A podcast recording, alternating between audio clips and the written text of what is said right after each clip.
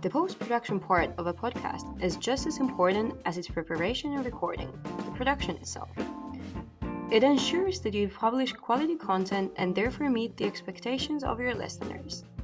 However, editing your podcast can be complicated and time consuming, especially when you don't know how to use software or app to modify your recordings. Well, you don't have to worry about it anymore. With the Lilycast tool, making a perfect podcast has never been easier.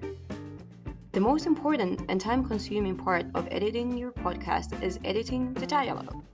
This is a crucial step in post production since you will decide which parts you want to keep, which ones you will place in the introductions, which ones your podcast will end with, and so on.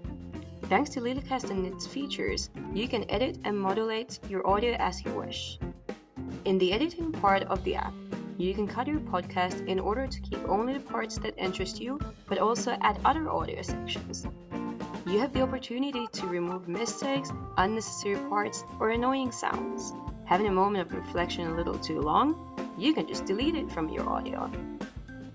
However, this part is often very long and requires a lot of energy and attention to detail, whether you're a professional or not. It is therefore important to find the ideal app that will help you in your work. Finally, Lilycast will allow you to create a teaser of your radio show or podcast to interest your listeners, but also to stimulate the interest of new internet users. Once the audio part of your podcast has been modified, you will be able to focus on the visuals and text to be included in your podcast to illustrate your comments. This stage of post production of a podcast is often the most fun since there is no code. You can create something, add your image, and add a touch of originality to your project. With Lilycast, you can let your imagination go wild and create the perfect animated podcast.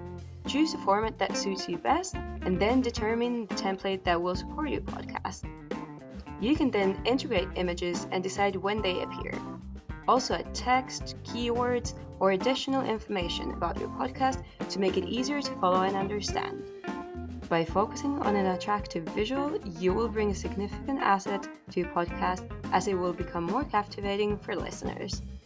Finally, the last step of your podcast post production is to publish it and distribute it online. This part is as important as the other two, whether you're a radio host or a podcaster.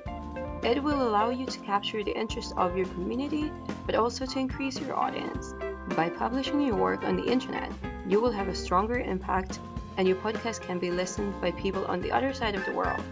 Lilycast was conceived with this idea in mind connect people from different backgrounds through the internet. The app allows its users to extend their field of action by offering them the possibility to post their podcast on the internet as well as social networks such as Instagram, Facebook, or LinkedIn. You can broadcast your teaser or the complete podcast in just a few minutes and make yourself known online